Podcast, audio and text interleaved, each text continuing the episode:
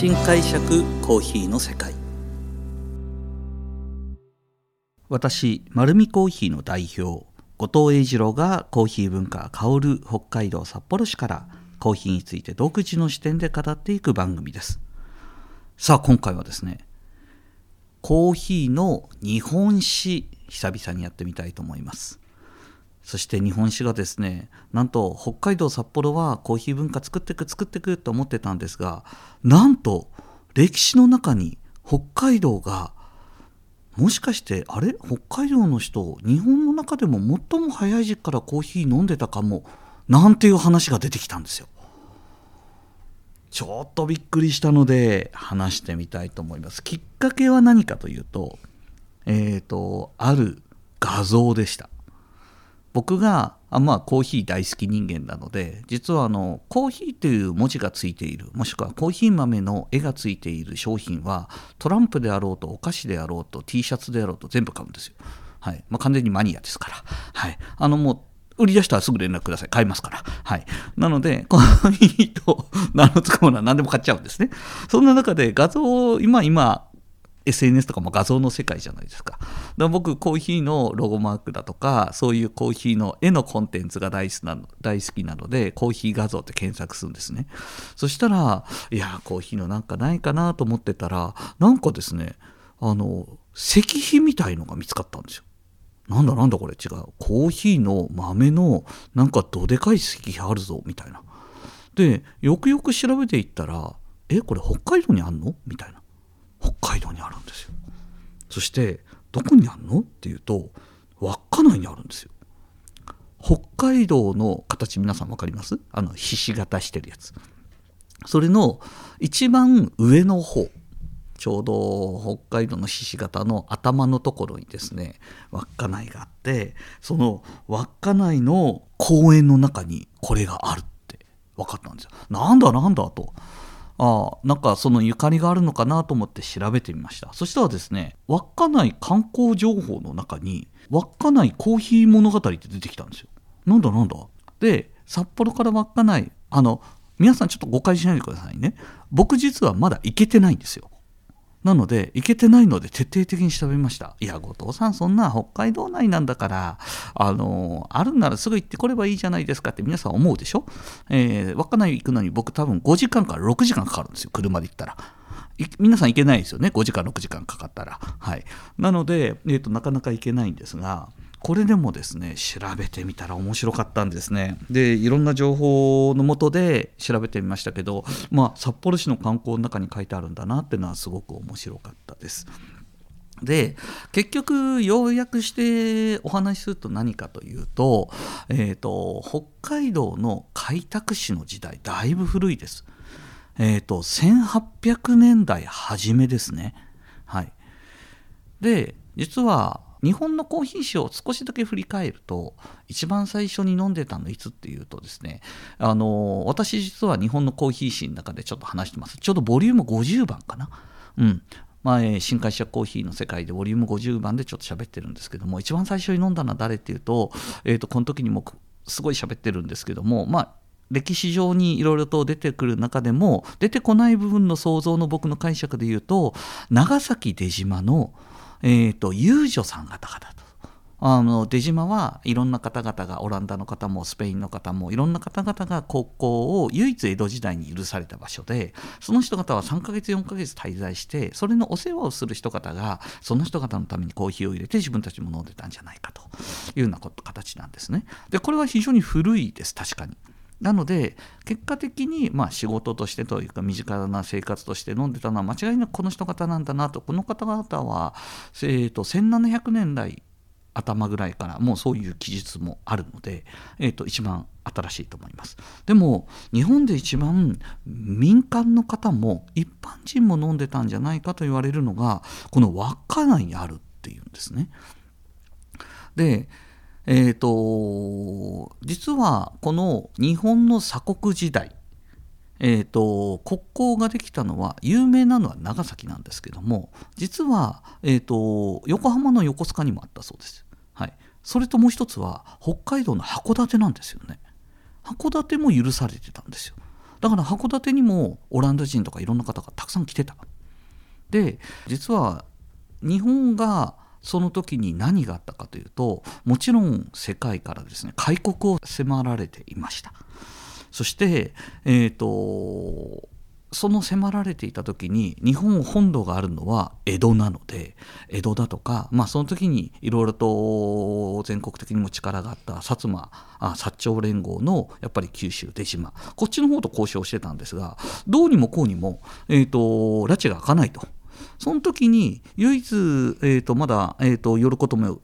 許されていた函館を寄ったんですがそのついでにですねどこかの国がえー、まあ実はロシアなんですけどもロシアが、えー、帝国時代に南下政策を領土の南下政策を進めていた。そのロシアの船がこの稚内に許可なく降りたという記述があるんですよ。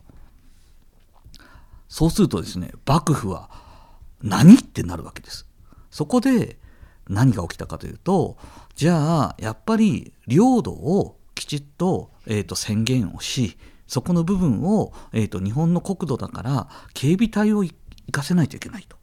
その時に、えーと、じゃあ函館からまあそうですね、あのー、松前藩からそのもっと奥の方のところに、えー、きちっと駐屯地を作って、えーとそこに、あの滞在させないといけない、まあ、稚内だったから稚内に作んないといけないということをですね、えーと、行かせないといけなくなったんですよ。この時に派遣された方々が実は1800年代頭、まあ、それこそ8年7年とかすごい早い段階です。にまず一つのえーと駐屯地の部隊が編成されたんです。その人方はですね実は青森から青森の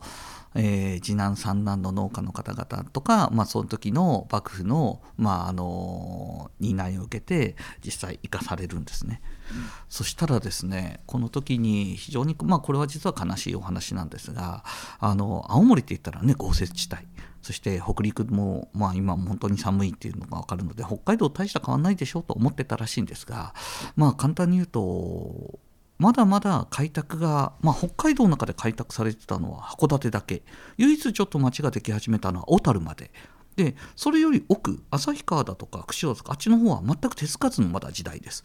なので何のインフラもなく建物も掘ったて小屋みたいなところに行かされたらまあ聞いてた話よりだいぶひどい。寒い。で多くの方々が病気で亡くなってしまったらしいんですよ。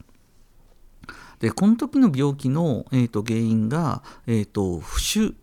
病っていう形で、まあ、簡単に言うと体の中の水分が多くなりすぎてしまって水が溜まって病気を誘発するという病気なんですけどもそれにかかって多くの方々が命を落としてしまったんですね。でその一冬ですよ一冬でだいぶなくなってしまって、まあ、その舞台は冬場だけは南下していいと夏場は行ってくれと。冬場は北海道のもっと南の方に来て雪の少ないところに行っていいですよって翌年からなったんですが最終的に数年でですね十数年まあそれは続いたんですが一旦途切れてしまうんですね。ただ改めてえーと、1850年代ぐらいになってくると,、えーとまあ、国交警備という意味合いで改めて、えー、稚内の方にも人を派遣しないといけないってなった時にこの時にですね支給されたのが、えーとこのコーヒーだったんですよ。でこの1850年代っていうのはどのぐらい新しいかというと1840何年からなので、えーと、日本に正式にコーヒーが輸入された記述があるのは、えーと、1855年か6年か7年かその辺で、えーと、コーヒーが輸入の記録として提供された記録があるのも1850年代なんですよ。でそれよりも先に軍が支給してるんですね。で何のためにって言ったら実は寒いところでこの不種病にかかるって何かって言ったらビタミン不足らしいんですよ。で栄養不足なんですよ結局は。うん、そのお野菜とか北海道雪に積もっちゃったら基本的にないし果物もないのででコーヒーが、えーと、そういうようなことに効果があるっていうのが実はオランダの、えーとお医者さん方は書物にたくさん書いてあるんですよ。であくまでオランダ人の医師たちが書いてきてこの書物が日本語訳されてるのは結構新しくて、えー、ともう1800年代頭にはそういう本が出てることは、えー、と記録としても残ってるんですよね。なのでコーヒーは基本的に薬でしたこの時100%ただこの時面白いのはですねその軍にコーヒーが、まあ、部隊ですね支給される時にちゃんとコーヒーの飲み方まで書いてあるのはそこが初めてらしいんですよ。でコーヒー豆を黒くいいそしてすりつぶして、えーと、布の袋に入れて、えーと、コーヒーを麦茶のようにこうやって色が出るまで入れるんですよ。ってそれを体を温めるために飲んでくださいね。っていうことがちゃんと書いてあって。ですごいのはですねそのちゃんと対策としてはコーヒーを持っていくことによって、えー、50年前に派遣した時の、えー、教訓を生かそうと。で実際生かされました。そしたらですね一人も亡くならなかったそうなんですよ。それを歴史的にですね、えーと、稚内の方というよりも実はこの石碑を建てたのは稚内の方じゃないです。青森の方です。自分たちの、えーと、祖先が、えーと、その開拓、まあ、ものを国交警備のために多く行ってそんな歴史的な背景で、えー、動いた人方がいてその人方が、えー、実際にまた行った時に命を救ってくれたのがコーヒーだった。だからそこにコーヒーの、えー、形をした石碑を、まあ、あの鎮魂の意味を含めてですね、えー、建てさせてほしいというような形で今立っているのは非常に意味が深いんですよね。まあ、それをですね、あの稚内市も、えー、受け入れて、えーと1992年かなこの石碑ができたというような形になってております。なんかですね、あのそこでコーヒーがうまいとかとかそういう話ではないんですよね。でもそこでコーヒーが一つあの歴史の1ページにきちっと記載されていること、そしてコーヒーがまあゆとりだとか癒しとかというそれ以前にあの絶対に必要不可欠な、えーと、ものとしてそして人々に役に立ったっていうのはコーヒーに関わる人間としては非常に感慨深いなと思ってます。なので僕雪解けてから行こうと、えー、思ってます。北海道ですね。豪雪なので。ただですね雪解けてから行こうと思ってたのに、えーと、実はこの石碑にちなんでですねイベントが毎年行われてるっていう情報まで手に入れてしまったんですよ。これですね勝手に勝手にですよ。勝手に話しますけどもえっ、ー、と稚内コーヒーフェスティバルだったかな？確かそういう名前のですねイベントがあるんですよ。稚内コーヒーフェスティバル。であのやっぱりコロナの間はやってなかったのかな？なんですけど調べてたら今年あるって言うんですよ。僕雪解けてから行こうと思ってたのに。なのにですねなんと、えー、2024年2月の10日にあるらしいです。コーヒーで故郷を知るえー、稚内コーヒーフェスティバルの実行委員会という方がそして公園にはちゃんと稚内市と稚内市の教育委員会の方がついてるのかな、うん、でえーと、もう詳しくは調べてください。はい、多分稚内コーヒーフェスティバルで、えーと、分かると思います。なんかスタンプラリーみたいのも実施してて、まあ、えー、参加各店ではもう少し早いのかな、1月27から2月12日までやってるのかな、というような形でやってるっていうので、いやー、行きたいな。でも雪が多いな、どうしようかな、えー、迷ってます。はい。